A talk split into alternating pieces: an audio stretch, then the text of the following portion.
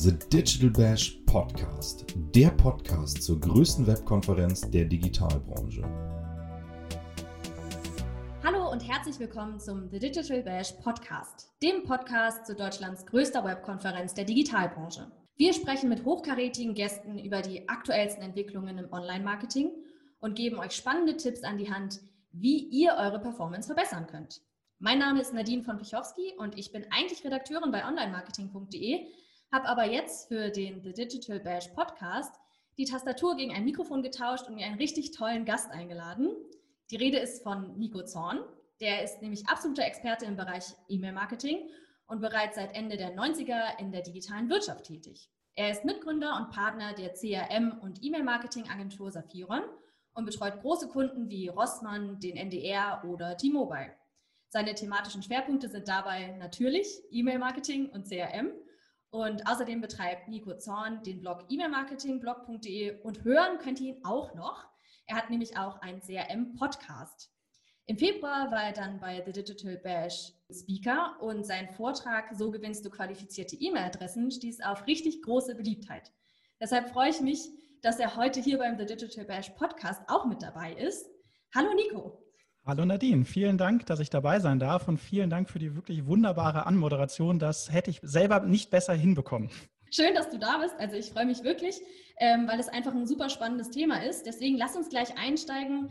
Co-Sponsoring oder E-Mail-Adressen kaufen. Wie gewinnt man denn eigentlich qualifizierte E-Mail-Adressen? Naja, der sinnvollste Weg ist eigentlich zumindest im ersten Schritt, die vorhandenen Potenziale zu nutzen. Das ist immer das, was wir auch im ersten Schritt unseren Kunden empfehlen. Das heißt, bevor ich irgendwo darüber nachdenke, irgendwo Adressen über Co-Sponsoring oder ähnliche Modelle einzukaufen, ist es eigentlich viel sinnvoller und naheliegender im ersten Schritt, ja, die eigene Reichweite zu nutzen. Also die Website zu optimieren, damit ich von mehr Besuchern letztendlich auch qualifizierte E-Mail-Adressen generiere, das Newsletter-Anmeldeformular zu optimieren. Wir haben ganz oft Anmeldeseiten in der Praxis, naja, da steht dann irgendwo sowas drauf wie, äh, fordern Sie unseren Newsletter an, was mich jetzt nicht so richtig vom Hocker haut.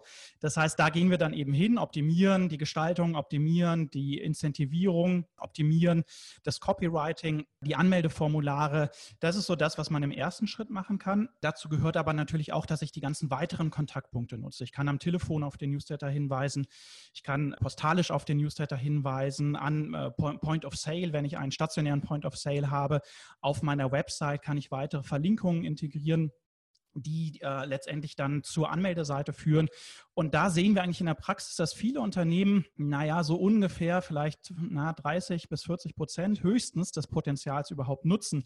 Das heißt, da liegt wirklich sehr viel Potenzial brach. Und das Schöne ist, wenn wir an der Stelle optimieren, dann schaffen wir es mit der vorhandenen Reichweite, mit den Besuchern, die ohnehin schon vorhanden sind, jeden Tag mehr qualifizierte E-Mail-Adressen zu generieren, ohne dass irgendwo zusätzliches Budget in Co-Registrierung oder ähnliche Modelle irgendwo investiert werden muss. Wenn ich da die Potenziale erschlossen habe und da wirklich am Optimum sozusagen äh, schon bin, die Conversion Rate letztendlich fortlaufend auch erhöhe auf der Anmeldeseite. Wir sehen in der Praxis aber, dass ganz viele Unternehmen die beschäftigen sich eigentlich noch gar nicht mit der Conversion Rate ihrer Anmeldeseite. Teilweise wird die noch gar nicht getrackt. Ja? Das heißt, dort auch ein vernünftiges Tracking zu implementieren. Wenn ich all die Dinge gemacht habe, dann kann ich im nächsten Schritt sicherlich auch über Co-Sponsoring oder ähnliche Modelle letztendlich nachdenken.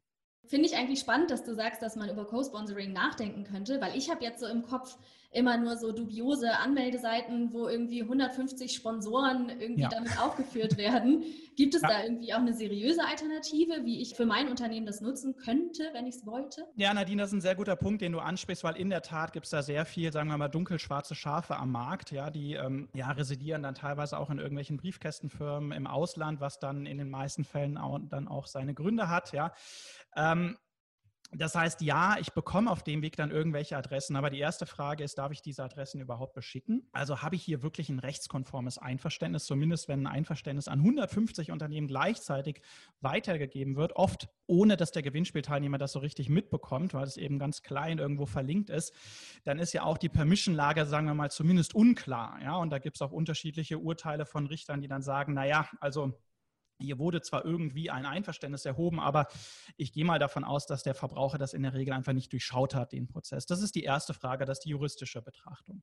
Die andere Frage ist natürlich, wie viel ähm, ist diese Adresse am Ende überhaupt wert? Wir sehen halt äh, in aller Regel, dass die Adressen, die über Co-Sponsoring-Modelle generiert werden, deutlich schlechter performen Logischerweise natürlich auch als die Adressen, die ich über meine eigene Reichweite generiere.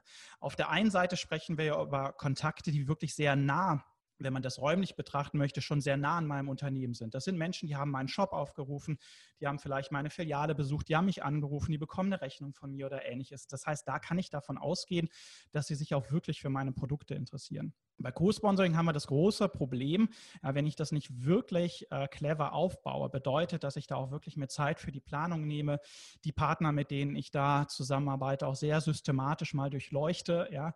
Äh, wenn ich das nicht mache, dann habe ich halt das große Problem in der Praxis, dass ich dann möglicherweise Ende des Jahres dann irgendwo, sagen wir mal, 100.000 neue Adressen irgendwo generiert habe. Gleichzeitig sehe ich aber, dass meine Kennzahlen halt massiv rückläufig sind, weil ich habe eben 100.000 Adressen von Menschen, die wollen alle unbedingt irgendeinen BMW gewinnen. Wenn ich jetzt selber keinen BMW verkaufe, verkaufe, mein Geschäftsmodell vielleicht überhaupt nichts mit BMW zu tun hat, ähm, also sehr weit von dem Gewinnspiel weg ist, dann werden diese Adressen natürlich zwangsläufig zu deutlich schlechteren Kennzahlen führen.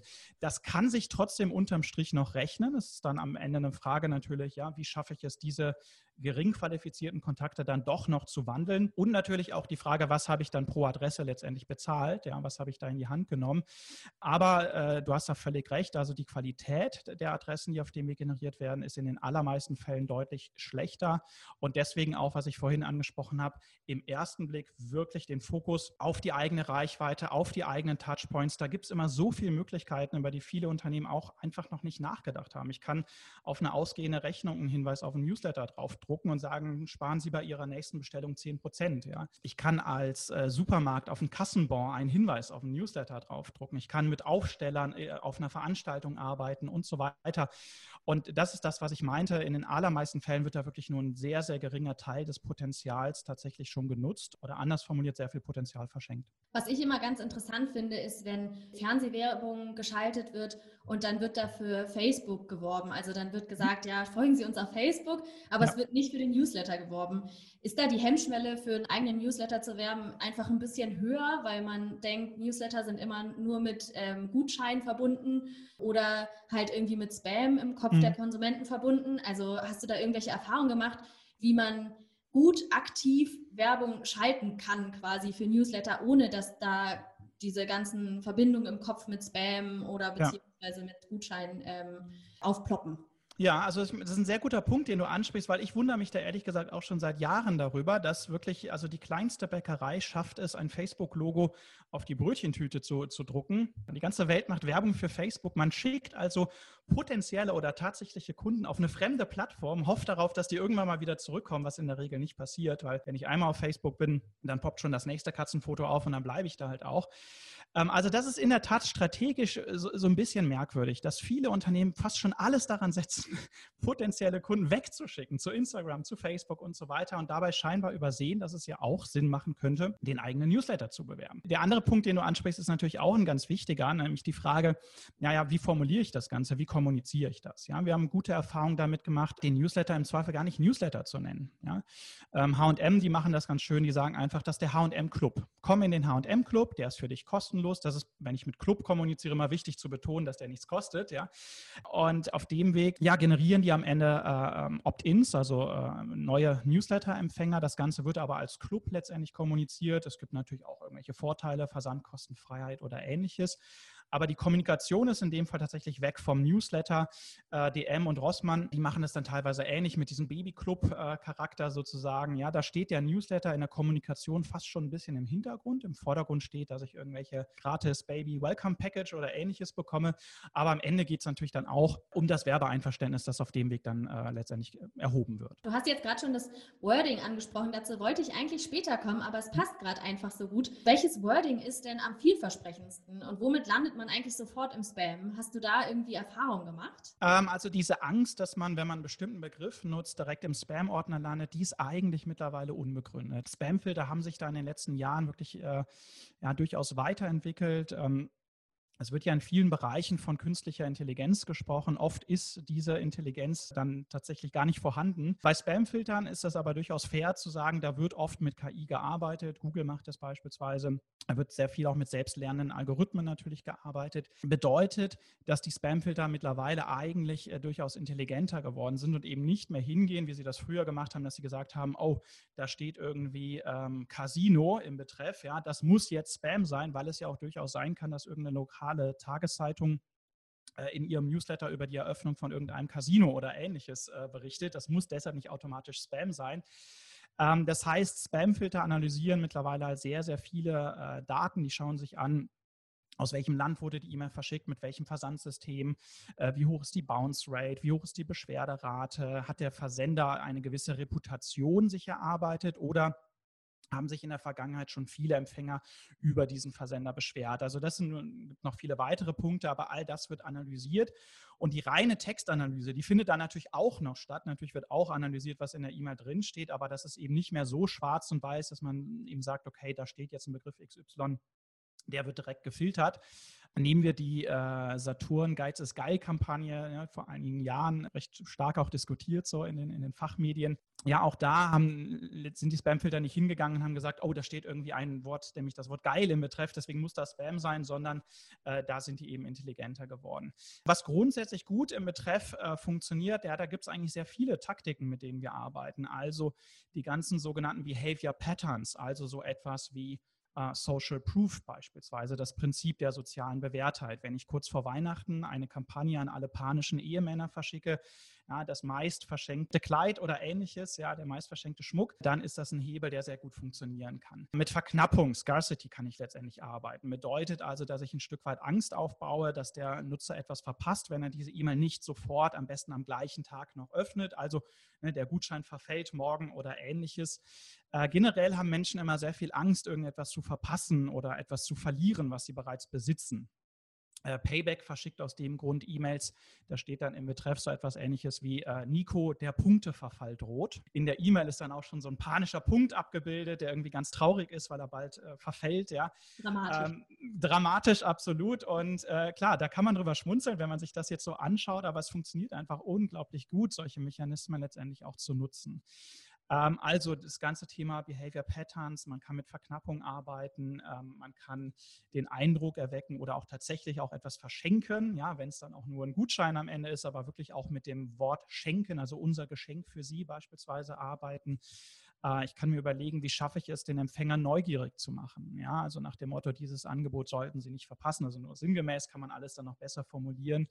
Wir haben gute Erfahrungen eben auch mit personalisierten Betreffzeilen gemacht. Ähm, auf der einen Seite, das ist fast schon ein bisschen der Klassiker, dass ich den Empfängernamen in die Betreffzeile packe. Aber ich kann ja auch darüber hinaus noch personalisieren. Also Airbnb haben mir beispielsweise mal eine schöne E-Mail geschickt. Ich wohne selber äh, in, in Bonn und in der Betreffzeile stand da, Nico, entdecke ähm, irgendwie so sinngemäß tolle Reiseziele weit weg von Bonn. Ja. Jetzt ist Bonn gar nicht so schlimm, dass man da permanent weg muss, aber es ist einfach eine hohe Relevanz, indem man eben den Wohnort des Empfängers mit in die Personalisierung mit reinnimmt. Ja. Das heißt, da kann man auch mal so ein bisschen sich ähm, vor dem Versand dann nochmal überlegen, welche Daten habe ich denn von dem Kunden? Äh, DM oder Rossmann, ich bin mir nicht mehr ganz sicher, äh, arbeiten dann auch viel mit äh, dem Namen des Kindes beispielsweise. Ne? Wenn ich weiß, äh, so Babyclub-Thematik beispielsweise, dann packe ich den äh, Namen des Kindes mit in den Betreff, ja, also der so und so vielte Monat, Linda fängt jetzt an zu krabbeln oder ähnliche Geschichten. Auch da geht natürlich, ja, als Vater zumindest voll meine Aufmerksamkeit dann auf den Namen des Kindes. Das ist immer so ein äh, ja, es ist eine Buchstabenkombination, die einfach meine Aufmerksamkeit bekommt. Also Personalisierung kann ein starker Hebel sein, äh, Behavior Patterns können ein starker Hebel sein. Ähm, letztendlich natürlich immer auch beim Texten überlegen, was ist denn gerade für meine Kunden relevant? Also Womit beschäftigen sich gerade meine Kunden da draußen? Viele Unternehmen gehen nach wie vor auch im Jahr 2020 tatsächlich hin und schreiben dann in den Betreff des Newsletters Juli Newsletter 2020 und ne, jetzt rate mal, wie der Betreff dann im nächsten Monat aussieht. Ne, man ahnt es schon, ja, dann steht dann da August-Newsletter, dann geht das immer so weiter. Ähm, ich muss mir überlegen, was ist wirklich da, der spannendste Inhalt von, von diesem Newsletter, wenn ich mehrere Angebote oder mehrere Content-Module sozusagen habe. Ähm, ich sollte da, das machen wir auch ganz gerne, vor der Kampagnenkreation, wenn wir für unsere Kundenkampagnen entwickeln, mal in Google Analytics reinschauen, welche Produkte, welche Themen werden da gerade äh, stark nachgefragt. Die Suchfunktion, dieser kleine Suchschlitz auf der eigenen Website ist ein super Marktforschungsinstrument. Da kann ich einfach mal auswerten, nach welchen Begriffen wird da gesucht. Da kann ich erkennen, ob es da irgendwelche Muster gibt, ob also das Interesse an einem Thema gerade ähm, steigt. Dann nehme ich das, äh, diesen Begriff mit in den Betreff. Und was auch immer super hilfreich ist, äh, wenn das Unternehmen auch Google Ads äh, schaltet, da kann ich natürlich auch wunderbar verschiedene Kombinationen aus Headline, Anzeigen, Text, Linkziel etc. gegeneinander testen um auf dem Weg dann, ohne dass ich ja mehr an Google überweisen muss, also ich zahle ja pro Klick und nicht pro Anzeige, kann ich auf dem Weg eigentlich sehr schön feststellen, welche ja, Buchstabenkombination funktioniert für meine Zielgruppe eigentlich am besten. Und das würde ich dann auch mit ins Texten einfließen lassen. Richtig spannendes Thema, finde ich, ähm, weil natürlich auch jeder irgendwie durch andere Sachen getriggert wird Absolut, und irgendwie ja. durch andere Sachen oder anders angesprochen werden möchte. Ähm, was ja zum Wording dazukommt, ist ja auch das Layout bzw. das Design, um mhm quasi in der E-Mail-Flut äh, herauszustechen. Ich habe auf deinem Blog gelesen, dass ähm, Google jetzt gerade das Pilotprojekt BIMI ähm, gelauncht hat, also dass Brands ihr eigenes Logo im Postfach der User anzeigen lassen können.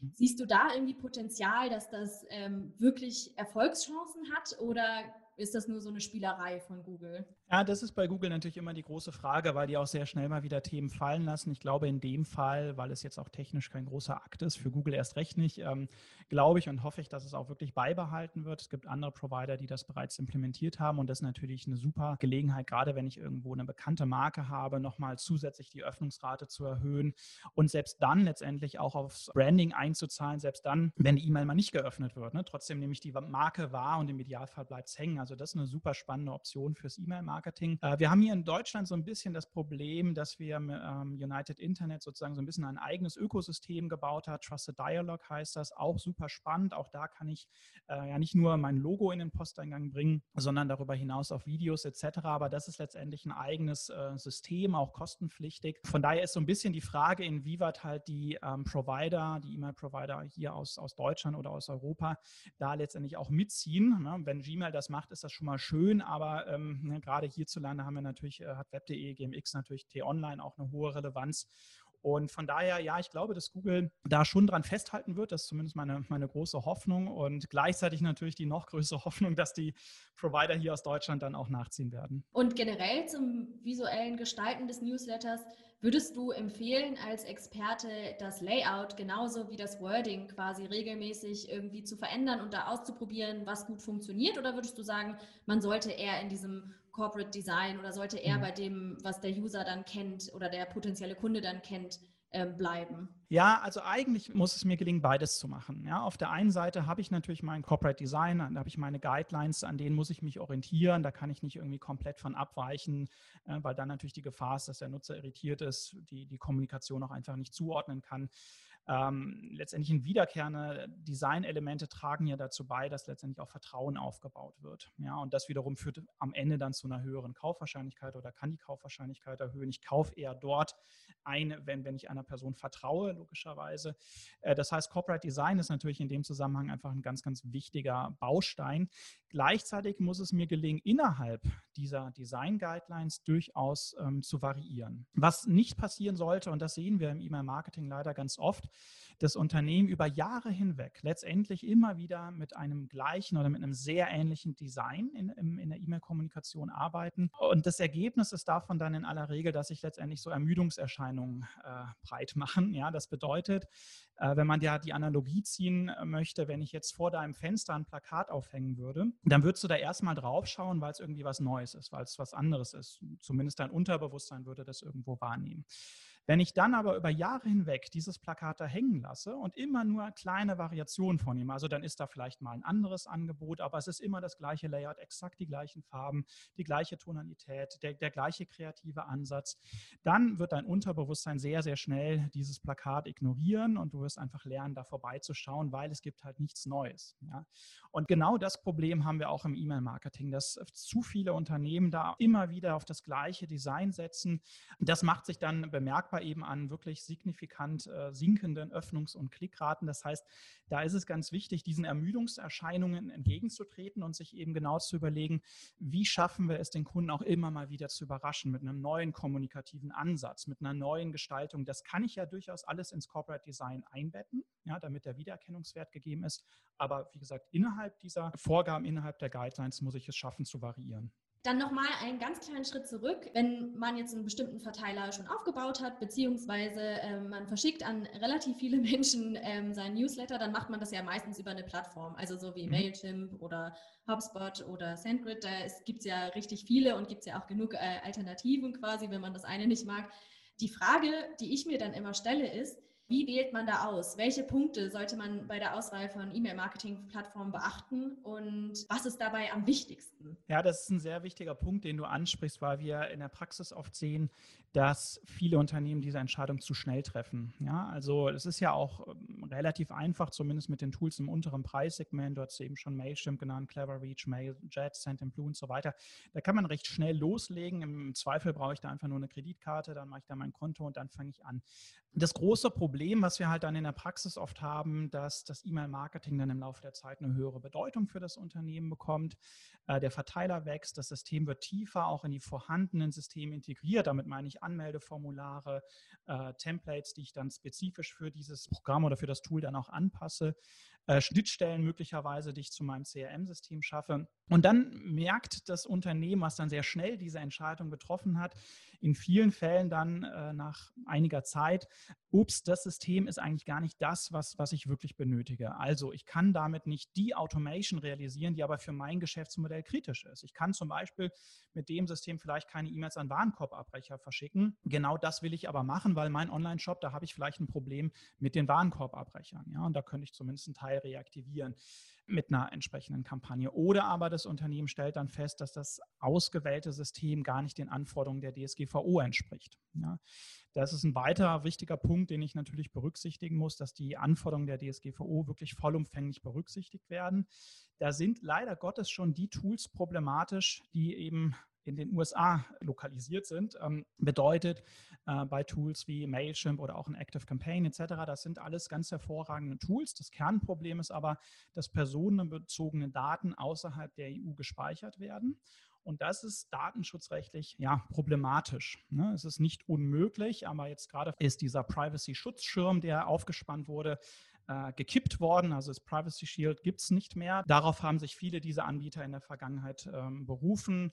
Jetzt gibt es nochmal andere Möglichkeiten, das sozusagen ein Stück weit abzufedern. Aber im Kern bleibt leider Gottes, man muss es so sagen, die Feststellung, dass wenn ich da Risiken minimieren möchte, es eigentlich sinnvoll wäre, wenn ich ein Tool nehme, wo das Unternehmen dann auch tatsächlich in, innerhalb von Europa sitzt. Ja.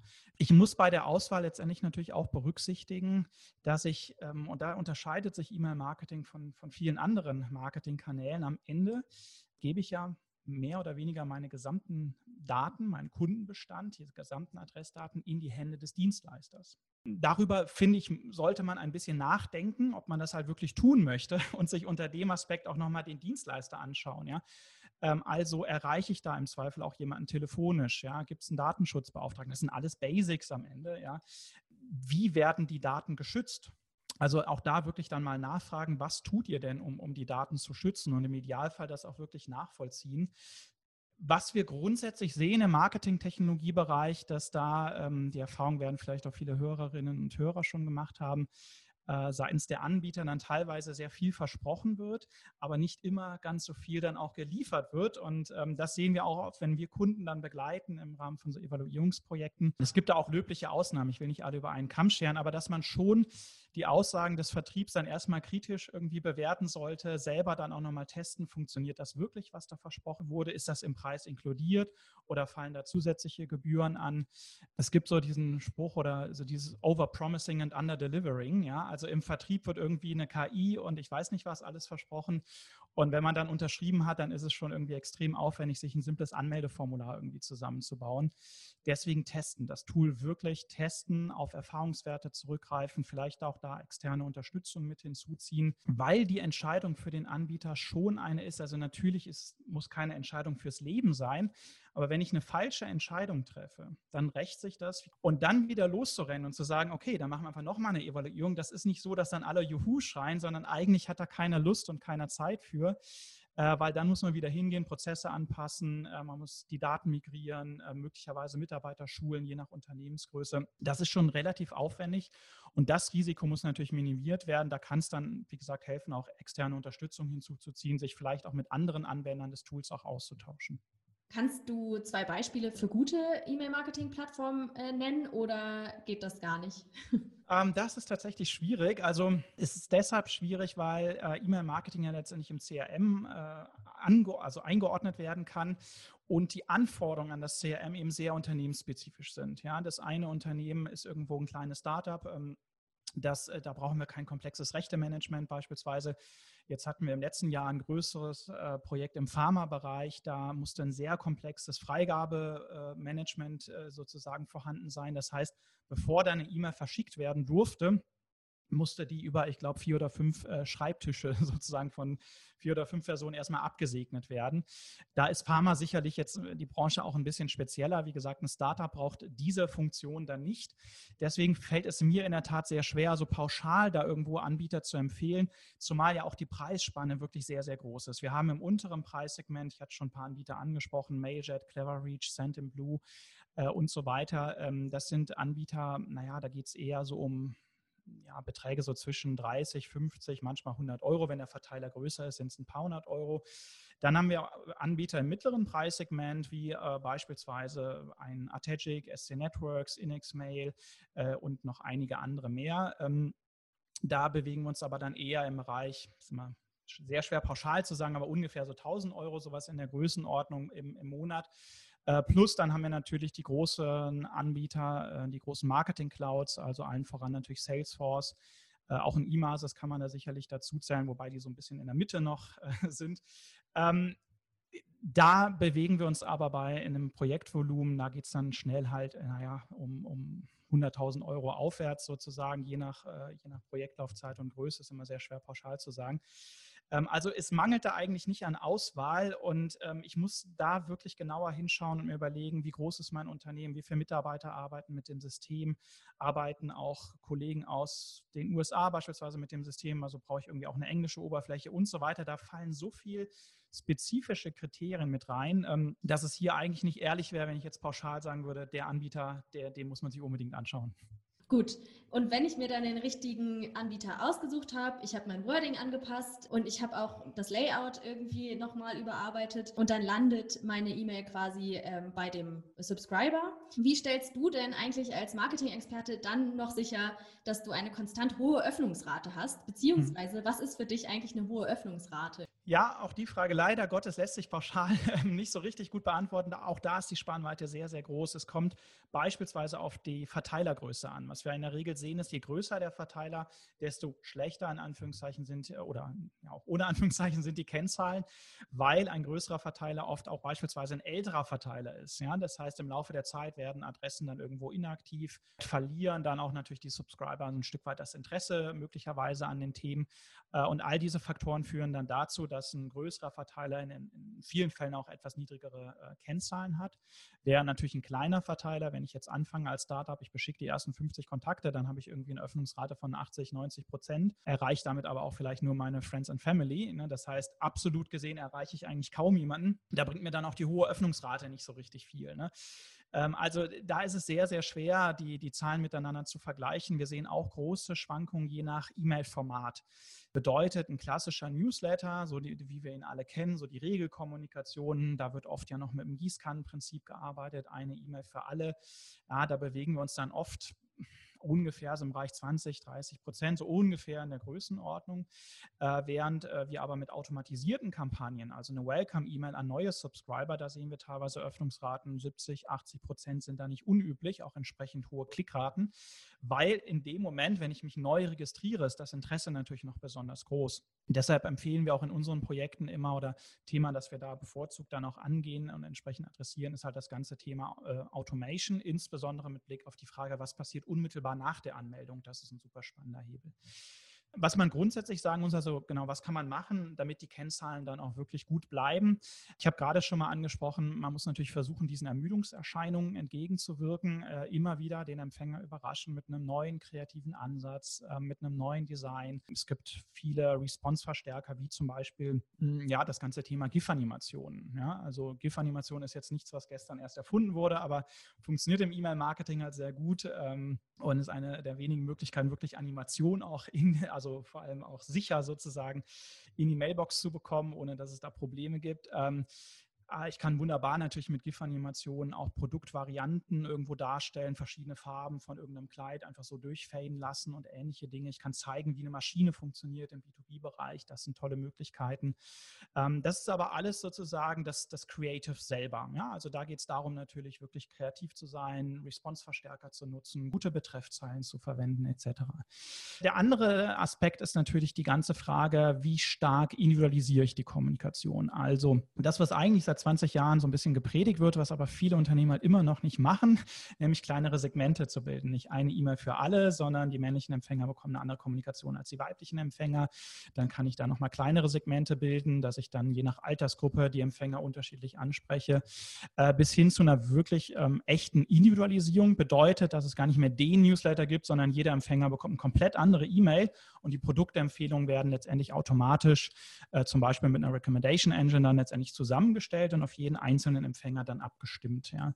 Das ist natürlich eine Möglichkeit, um wirklich auch die E-Mail ähm, ja, langfristig relevant zu halten. Was da natürlich auch mit, mit reinspielt, ist so die Frage, welches Datenmodell baue ich am Ende auf? Ja. Das heißt, ähm, welche Daten erhebe ich bei der Anmeldung? Ähm, welche Daten erhebe ich vielleicht auch noch zum späteren Zeitpunkt? Äh, und vor allem aber natürlich auch die Frage, wie nutze ich dann diese Daten? Ja, wenn ich eben weiß, okay, äh, die Person hat Familie, die Person hat keine Familie und ich will irgendwo einen Angebot im Tourismusbereich bewerben, dann äh, steuere ich da unterschiedliche Angebote aus. Das heißt, das ist ein ganz wichtiger Punkt, ähm, den wir auch immer, äh, da legen wir einen Fokus im Rahmen der Strategieentwicklung ähm, auf das Thema, äh, eben sich genau zu überlegen, welche Daten habe ich schon von meinen Kunden, welche brauche ich, welche hätte ich gerne noch und vor allem dann, was ganz konkret mache ich mit den Daten, äh, weil es natürlich auch durchaus dann ähm, ja, viele Unternehmen gibt, die dann sehr, sehr viele Daten abfragen im Zuge der Anmeldung. Das Formular sieht dann sehr abschreckend aus ne, führt da nicht gerade zu einer höheren Conversion Rate. Und wenn man dann sogar noch die Frage stellt, was macht ihr denn mit den ganzen Daten, dann gibt es erstmal Schweigen ne, und dann so die Antwort, ja, wir wollen damit mal irgendwas machen. Äh, das ist sicherlich der falsche Weg. Aber klar, ich muss mir natürlich schon überlegen, wie ich die Daten auch im Laufe der Zeit weiter anreichern kann, wie ich letztendlich auch mit einem ja, intelligenten Profiling, wenn ich dafür das entsprechende Einverständnis habe, Interessen der Empfänger erkenne. Ja, da klickt jemand bevorzugt auf Gartenangebote, also macht es Sinn, dieser Person mehr Angebote in dem Bereich zu schicken. Äh, das ist letztendlich das, was wir wirklich dringend machen müssen. Und wie gesagt, es wird schon sehr lange gepredigt und irgendwie äh, sind trotzdem noch viele Unternehmen so eher noch in der Phase, dass sie sagen, wir haben einen Newsletter für alle. Und das ist etwas, was 2020 eigentlich nicht mehr richtig gut funktioniert. Das äh, hört sich alles natürlich ähm, logisch an, wenn du das jetzt so sagst, aber es ist für viele wahrscheinlich auch relativ schwierig umzusetzen, ähm, ja. dass man das irgendwie so individualisiert angeht. Absolut, ja. Die Frage, die mir jetzt gerade irgendwie noch so in den Kopf gekommen ist, wenn ich schon unterschiedlich bzw. individualisiert E-Mail-Newsletter rausfeuer ähm, sozusagen mhm. oder mhm. abschicke, sollte ich dann auch den Zeitpunkt, ähm, wann ich den Newsletter verschicke, individuell auf die Leute, die sich da eingetragen haben, abstimmen? Also ist mhm. das möglich überhaupt? Und ja. wenn nicht, gibt es den idealen Zeitpunkt überhaupt, um E-Mail-Newsletter zu verschicken? Ja, also den übergreifenden, perfekten Zeitpunkt, äh, den gibt es in der Tat nicht. Äh, und die Lösung hast du gerade auch schon äh, ähm, selber ge genannt. Also ähm, es gibt in der Tat Systeme, die versuchen, sozusagen algorithmisch den individuell perfekten Versandzeitpunkt zu ermitteln, weil sie dann eben sehen, aha, der Nico, der öffnet seine privaten E-Mails natürlich immer nur in der Mittagspause, ja, und äh, der Herr Müller macht das aber auch mal während der Arbeitszeit und so weiter, äh, sodass da letztendlich dann automatisiert, personenbezogen der perfekte Versandzeitpunkt ermittelt wird. Ähm, Wovon ich überhaupt nichts halte, sind irgendwelche Studien, wo dann zum Beispiel ein E-Mail-Marketing-Anbieter oder so letztendlich dann hingeht und sagt, ja, wir haben den perfekten Versandzeitpunkt äh, ermittelt, ja, und zwar mittwochs um 15.35 Uhr. Ähm, also erstens kann das so pauschal für alle Branchen, für alle Geschäftsmodelle und für alle Zielgruppen ja schon mal nicht stimmen. Ja, das äh, ist ja, macht ja schon mal einen Unterschied, ob ich im B2B oder B2C unterwegs bin, nur als Beispiel. Und das nächste Problem ist natürlich, dass all diejenigen, die dann irgendwie von der Studie irgendwie mitbekommen, dann hingehen und dann mittwochs um, was habe ich gesagt, 15.35 Uhr oder so ihre E-Mails verschicken. Äh, und dann habe ich natürlich wieder exakt das Gegend, den gegenteiligen Effekt, dass meine E-Mails in der E-Mail-Flut untergehen. Ja. Äh, das heißt, da, wenn das System das hergibt, das ist natürlich so ein bisschen, wenn man so möchte, die Kür, dass ich wirklich personenbezogen den Zeitpunkt dann automatisch ermittle. Wenn das System das nicht äh, hergibt, ähm, dann würde ich äh, Folgendes machen. Ich würde beispielsweise ähm, mir überlegen, gibt es in meinem Geschäftsmodell eigentlich irgendwelche saisonalen Effekte? Damit meine ich jetzt nicht nur den Versandzeitpunkt, sondern auch die Frequenz. Also wann sollte ich meine E-Mails verschicken? Je nach Geschäftsmodell macht es Sinn, die Frequenz dann vielleicht im Herbst zu erhöhen, im Sommer zu reduzieren, dass man da wirklich auch so ein bisschen eine dynamische Frequenz hat. Und das Gleiche gilt auch für die Uhrzeit. Ähm, da hilft es sich dann zum Beispiel auch hier wieder mal in Google Analytics oder in mein anderes Web Analytics Tool mal reinzuschauen und da einfach mal zu analysieren, wann habe ich eigentlich den meisten Traffic auf meiner Website, weil das ist ja offenbar dann ein Indiz dafür, zu dem Zeitpunkt beschäftigen sich meine Kunden offenbar mit meinen Produkten. Ne, dann kann ich da möglicherweise Muster erkennen, dass ich sage, aha, irgendwie, keine Ahnung, Mode wird vielleicht dann eher am Wochenende gekauft, irgendwie Sonntagnachmittags als Beispiel. Ähm, was wir uns auch immer gerne anschauen, sind dann tatsächlich auch Zahlen aus dem Shopsystem oder aus der Warenwirtschaft, dass wir einfach da versuchen, Muster zu erkennen. Also wann gibt es die meisten Bestellungen. Ja? Äh, da muss man natürlich so ein bisschen die Zahlen nochmal so ein bisschen gerade ziehen und irgendwelche Kampagnen rausrechnen, die dann punktuell zu einem höheren ähm, äh, Volumen letztendlich geführt haben. Aber da kann ich eigentlich basierend auf den Daten, die ich ja ohnehin schon habe, mich eigentlich sehr gut an dem für mich passenden Zeitpunkt nähern. Plus, ich würde natürlich nochmal auch hingehen und dann mir natürlich anschauen, wenn ich jetzt immer um 8 Uhr morgens irgendwie verschicke und ich sehe dann, ich habe nochmal einen deutlichen Peak oder vielleicht sogar die meisten Öffnungen erst um 13 Uhr beispielsweise, dann macht es natürlich Sinn, dann die nächste Kampagne entsprechend später, sprich um 13 Uhr zu verschicken. Dann stelle ich nämlich sicher, dass ich weit oben im Posteingang bin. Dann, wenn die meisten meiner Empfänger dann auch im, im Posteingang, also die privaten Mails beispielsweise, sich anschauen äh, und meine Mail da nicht irgendwo unter ferner Liefen sozusagen einsortiert wird. Ich habe in Vorbereitung ähm, auf diesen Podcast mal ein bisschen rumgefragt in meinem Freundeskreis, wie relevant eigentlich noch ähm, Newsletter für die sind. Und hm. die Antwort ist eher so ein bisschen mau ausgefallen. Also mhm. es kam eine Freundin, die dann meinte, ähm, sie öffnet Newsletter eigentlich nur, beziehungsweise trägt sich nur ein, wenn es Gutscheine dafür gibt und dann bestellt ja. sie ihn wieder sofort ab. okay, ähm, ja. Ich bin jetzt 1992 geboren, das heißt, ich gehöre noch zur Generation Y. Nach mir kommt schon die Generation Z. Wie würdest du einschätzen, wie relevant sind Newsletter denn noch für meine Generation und die Generation nach mir? Ja, also das ist natürlich ein wichtiger Punkt, den du ansprichst. Was wir grundsätzlich sehen, dass E-Mail nach wie vor relevant ist, wenn man sich das jetzt mal übergreifend anschaut. Statistische Bundesamt hat jetzt vor ein paar Tagen Zahlen veröffentlicht, dass die E-Mail-Kommunikation die häufigste Internetaktivität ist, was erstmal so überrascht, was man gar nicht so glaubt. Äh, und was wir gesehen haben, dass die E-Mail-Nutzung jetzt gerade in der Corona-Zeit nochmal signifikant angestiegen ist. Natürlich mehr Leute im Homeoffice und auch der Versuch, die E-Mail da irgendwie abzulösen all das hat noch nicht so richtig gut funktioniert. Selbst wenn wir Slack beispielsweise nutzen, was, äh, was jetzt ja passiert ist, ich meine, ich bin gerade hier im Podcast, ich habe Slack irgendwie deaktiviert. Was passiert nach dem Podcast? Ich werde eine E-Mail von Slack bekommen, in der ich dann über die verpassten Nachrichten von meinen Kolleginnen und Kollegen informiert werde. Ähm, also selbst die E-Mail-Killer nutzen ja wieder die E-Mail, um die Nutzer dann zurück in die Plattform zu ziehen. Das heißt, grundsätzlich sehen wir, dass E-Mail nach wie vor relevant ist. Für viele unserer Kunden ist es auch nach wie vor der mit Abstand wichtigste Kanal, wenn es darum geht, mit den Bestandskunden mehr Umsatz zu generieren. Im Bereich der Neukundengewinnung geht es dann oft natürlich äh, primär um andere Themen, äh, SEO beispielsweise, SEA, Influencer-Marketing, je nach Zielgruppe, all diese Themen. Also deswegen so im Kern kann man, glaube ich, festhalten, ja, E-Mail ist nach wie vor relevant. Trotzdem, ein wichtiger Punkt, den du ansprichst, äh, muss ich natürlich schauen, wie verändert sich da die Nutzung, äh, insbesondere mit Blick auf jüngere Zielgruppen. Was ich da auch persönlich super spannend finde, Ein Thema, mit dem wir uns auch zunehmend in unseren Projekten äh, zunehmend mehr beschäftigen, äh, ist beispielsweise das ganze Thema Push Notifications. Ja. Ähm, da haben wir interessanterweise äh, ähnliche, teilweise zumindest ähnliche äh, Herausforderungen wie im E-Mail-Bereich. Ne? Die Push Notification kann man so ein bisschen analog zur Betreffzeile sehen. Ich habe da wenige Zeichen, da kann ich mit Emojis arbeiten, mit Segmentierung, ich muss den perfekten Ze Zeitpunkt erwischen etc. Also da, da kann man durchaus auch aus dem E-Mail-Marketing äh, lernen sozusagen. Äh, aber das ist natürlich ein super spannender Kanal, setzt aber natürlich voraus, also zumindest bei den mobilen Push-Notifications, dass der Nutzer auch die App installiert hat. Ja. Und äh, das kann ja per se nicht jedem Unternehmen gelingen, weil so groß, auch wenn die Screens größer werden, so groß ist das Smartphone nicht. Ne? So viele Apps passen da irgendwie gar nicht mehr drauf. Ähm, das heißt, das schränkt äh, den, den, Kanal natürlich dann schon sehr stark irgendwo ein. Ja. Auf der anderen Seite, ja, wenn man das mal so ein bisschen außen vor lässt, dann wird es natürlich schnell so ein bisschen mau. Ne? Also wir hatten das Thema WhatsApp-Newsletter, wurde super stark gehypt. Unternehmen haben da wirklich auch investiert, haben da Reichweite aufgebaut und im Dezember letzten Jahres kam dann die Ansage, nee, liebe Leute, also von WhatsApp, wir wollen das nicht. Das ist, war schon immer und ist aber nach wie vor ein Verstoß gegen unsere AGB.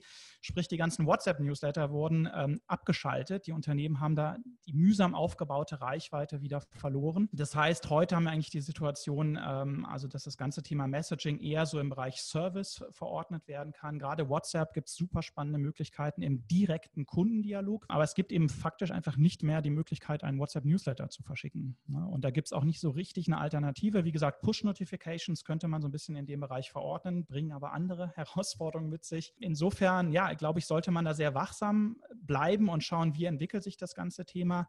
Und ich glaube auch, wenn man sich da im Bekanntenkreis äh, umhört, ja, da kommt oft die Aussage, nee, eigentlich so ein Newsletter finde ich doof und so weiter. Aber oft kommt danach dann so der, der Nachschub. Aber der Newsletter hier von Zalando oder von About You oder von XY, den finde ich gut, den öffne ich auch, weil da sind irgendwie Gutscheine und Tipps und so weiter. So dass eigentlich, glaube ich, diese Entwicklung eigentlich eher zeigt, dass das E-Mail-Marketing besser werden muss. Ja, dass das E-Mail-Marketing natürlich die große Herausforderung hat, dass immer mehr E-Mails verschickt werden. Ja, obwohl behauptet wird, dass die E-Mail ja irgendwie tot ist und schon vor Jahren gestorben ist. Das Gegenteil passiert. Es werden immer mehr E-Mails verschickt. Also muss ich noch mehr Fokus ähm, auf den Kanal legen, mir noch mehr überlegen, wie kann ich den Kanal weiter optimieren, damit ich in der Flut der E-Mails am Ende noch die Aufmerksamkeit bekomme. Das ist ein richtig gutes Abschlusswort. Ähm, vielen Dank, dass du da warst und dass du dir die Zeit genommen hast, beim The Digital Bash Podcast dabei zu sein. Ähm, das waren richtig spannende Insights und ich werde auf jeden Fall meine E-Mail-Newsletter, ich kriege nämlich auch ein paar, äh, jetzt mit anderen Augen öffnen. okay, cool, das freut mich. Vielen Dank für die Einladung, hat super Spaß gemacht. Damit verabschiede ich mich auch schon und hoffe, dass ihr bei der nächsten Ausgabe von The Digital Bash Podcast wieder mit dabei seid. Tschüss! The Digital Bash Podcast wird präsentiert von onlinemarketing.de, dein wichtigster Touchpoint zur Digitalbranche.